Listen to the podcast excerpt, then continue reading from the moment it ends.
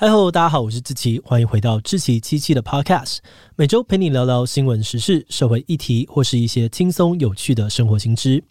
最后也会不定期的来回复观众留言哦。那今天的这一集，我们要来聊聊的主题是日本前首相安倍晋三。上周五，日本前首相安倍晋三在公开演讲的时候，不幸被枪手射杀，成为了日本在二战之后第一个被刺杀身亡的首相。作为二战后日本执政时间最长的领导人，安倍忽然被刺杀的消息，不只是震惊了整个国际社会，也对日本的政治局势带来了非常大的冲击。甚至对不少的台湾人来说，安倍的死亡也很让人难过。毕竟，安倍晋三一直以来呢，都是国际上面难得的友台派，还曾经说过“台湾有事就是日本有事”的言论。而且，在过去，安倍也很实际的在不少议题上面帮助过台湾。包含了去年台湾凤梨滞销的时候，协助台湾推广凤梨；又像是在疫情期间台湾缺疫苗的时候，安倍也协助推动日本政府捐赠 AZ 给台湾；还有在国际政治上面力挺台湾加入 WHO 等等。所以不少的台湾人都认为安倍晋三是我们不可多得的好朋友。那在这一集，就让我们一起来聊聊这位史上最有台的日本首相安倍晋三吧。不过，在进入今天的节目之前，先让我们来一段工商服务时间。你想要开始培养家里小朋友的日常生活能力吗？那就赶快来考虑看看《芒狗狗》绘本吧。《芒狗狗》是我们团队推出的生活教育绘本，内容包含了教小朋友怎么过马路、怎么预防在卖场走失等等的安全行为。另外，还有建立身体界限、认识挫折的情绪、接纳高敏感朋友等等的生活观念。我们在推出之后就大受欢迎，很多家长都回报说，他们的小朋友每天都想要听。另外，也还有深受家长好评，让小朋友非常喜欢的寻宝游戏本，可以让孩子在台湾的场景当中观察细节，不止好玩，又能够让他们练习长时间的专注能力。目前十本全套组合有现省两千元的超划算优惠，那如果输入资讯栏中的专属折扣码 Podcast 七七，就还能够再打九折。现在就赶快点击资讯栏的链接，到芒果果官网去看看吧。好的，那今天的工商服务时间就到这边，我们就开始进入节目的正题吧。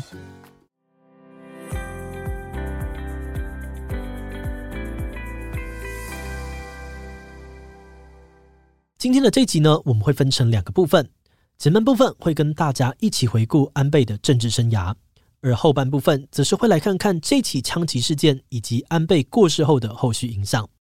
安倍晋三出生在一九五四年的日本东京，而他的家族其实是日本非常有名的政治世家。有多有名呢？安倍的外公岸信介，还有他的外叔公佐藤荣作都当过日本首相，而安倍的父亲安倍晋太郎也曾经担任过日本的外务大臣。所以有不少人认为，出生在这样子家庭的安倍晋三天生就具备强大的政治优势。那在环境的耳濡目染之下，安倍确实从小就对政治产生兴趣，长大之后也追随着长辈们脚步踏上了政治之路，先后担任过行政助理、秘书、众议员等等的职位。而在二零零六年，凭借着家族留下的政治资本跟人脉，再加上自己的努力。安倍踏入政界不到十四年的时间，就登上了日本政坛的最高位置，成为了二战后最年轻的日本首相。然而，安倍第一次的首相任期其实并不算顺遂，当时他的内阁丑闻不断，再加上他个人的健康出现了问题，安倍上任才短短一年就黯然下台。但是，经过几年的疗养之后，安倍又强势回归，再度的扣关了首相大位。而这一次，他立志要重新塑造日本的世界地位。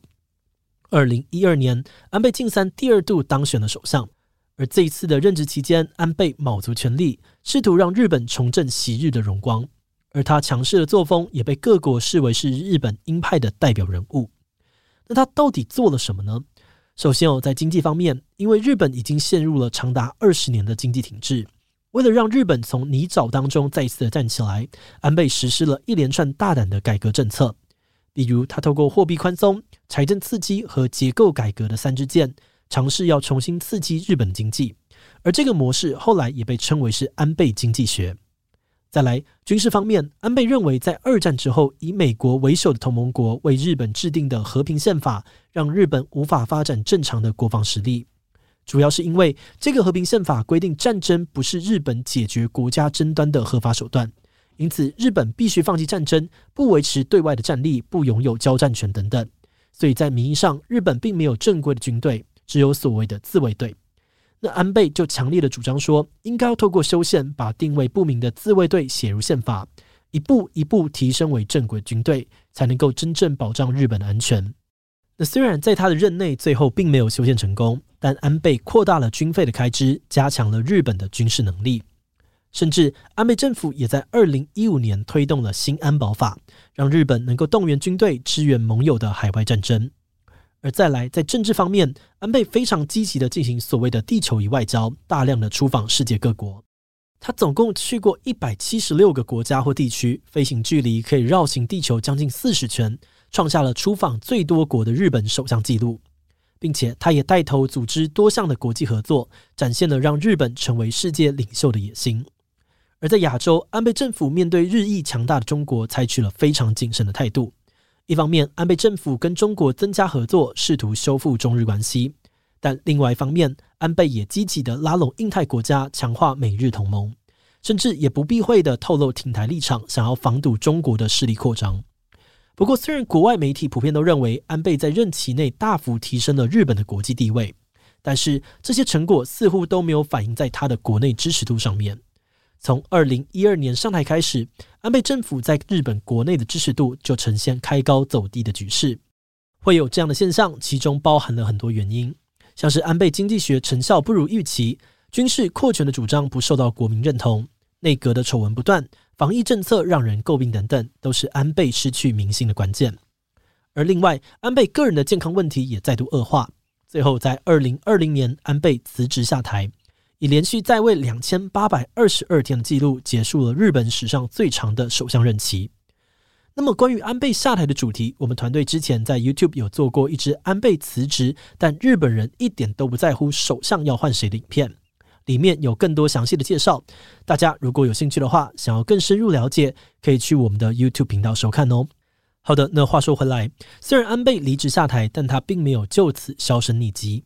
安倍卸任的时候，就曾经告诉媒体说，他立下的很多目标都还没有办法实现，让他感到十分痛苦。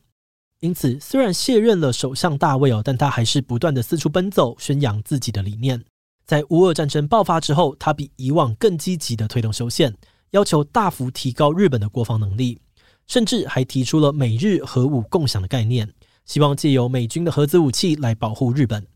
而最近这阵子，日本进行参议院大选，他也是到处为党内的候选人助阵，希望能够增加修宪派的势力。但是没有人想到的是，他的生命会在一个寻常的助选活动当中被迫画下句点。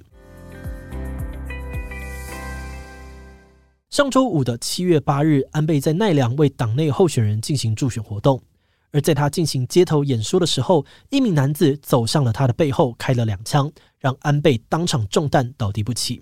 由于伤势过重，安倍在送到医院的时候就已经没有生命迹象了。而经过抢救之后，依然是回天乏术。安倍晋三终年六十七岁，一代的政治巨头就此陨落。而警方也在现场就逮捕了枪手。根据目前的资料显示，凶嫌叫做山上彻也，四十一岁，曾经是日本海上自卫队的成员，目前在待业当中。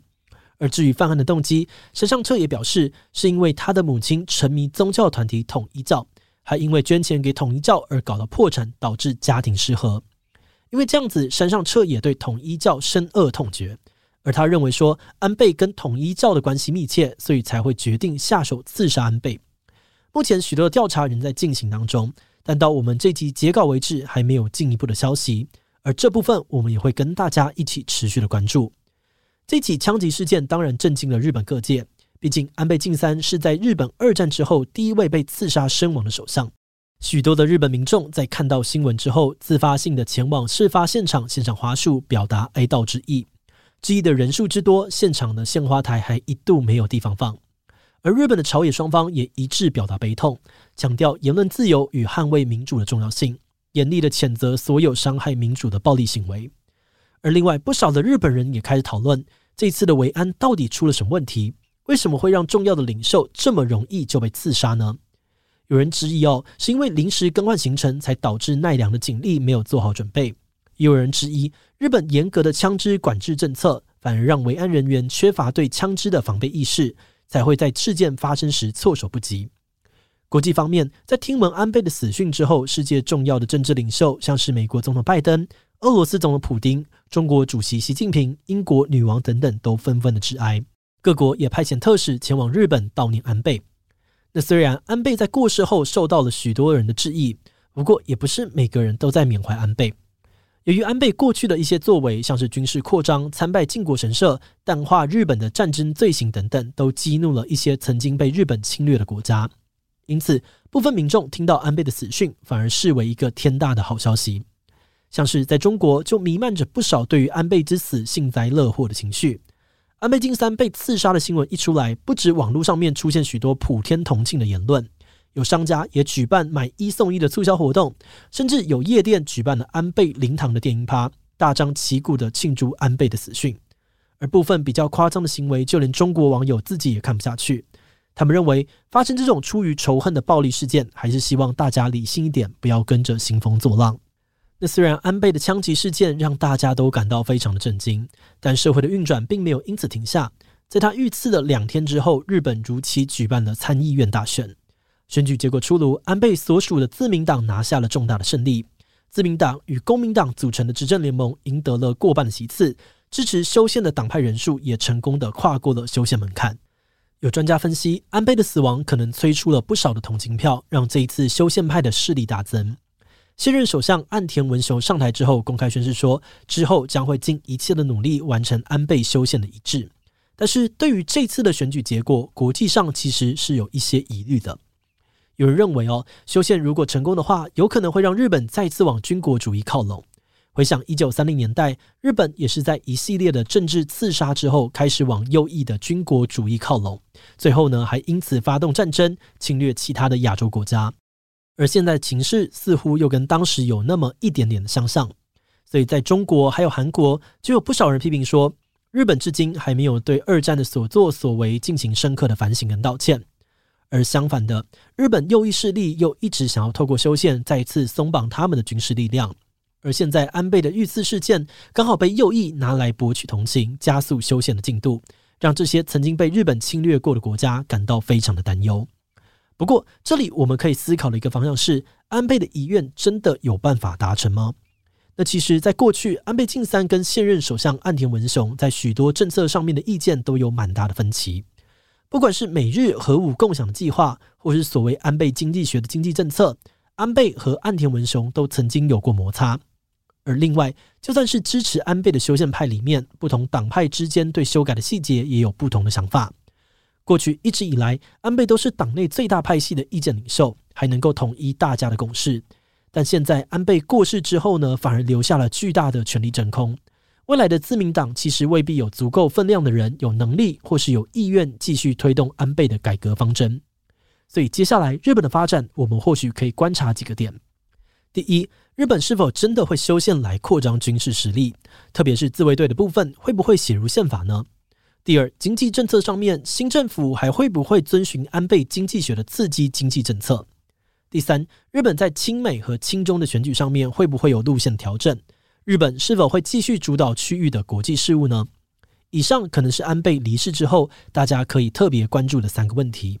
那虽然目前看起来修宪的可能性是蛮高的，但后安倍时代到底会怎么发展，可能还有待观察。这一集的最后，让我们把视角转回台湾。我们团队观察到，对于安倍的死亡，很多台湾人非常难过，情绪也非常的激动。不少民众这几天都陆续前往台日交流协会悼念，送上鲜花，或是在留言板上面写下对于安倍的感谢等等。我们觉得，大家对于安倍晋三的不舍，某一部分其实掺杂了我们对台湾国际地位的担忧。毕竟，如果先撇开其他的争议不谈哦，在没有邦交的国家之中，安倍确实是极少数愿意在国际场合提到台湾、支持台湾的外国元首。而在安倍骤然离世之后，短时间内日本可能也很难再出现一个那么有台的政治人物了。而安倍的离开，恐怕也意味着台湾在窘迫的国际空间当中，又少了另外一个能被看见的机会。无论如何，都是不小的损失。那虽然整体事件已经过了一个礼拜。但想起来还是很令人难以置信。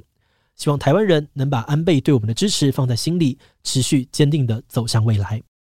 好的，那么今天这一集关于日本前首相安倍晋三的主题就先介绍到这里。如果你喜欢我们的内容，可以按下追踪跟订阅。如果是对于这一集日本前首相安倍晋三对我们的 Podcast 节目或是我个人有任何的疑问跟回馈，也都非常的欢迎你在 Apple Podcast 上面留下五星留言哦。那今天的节目就这样告一段落，我们就下集再见喽，拜拜。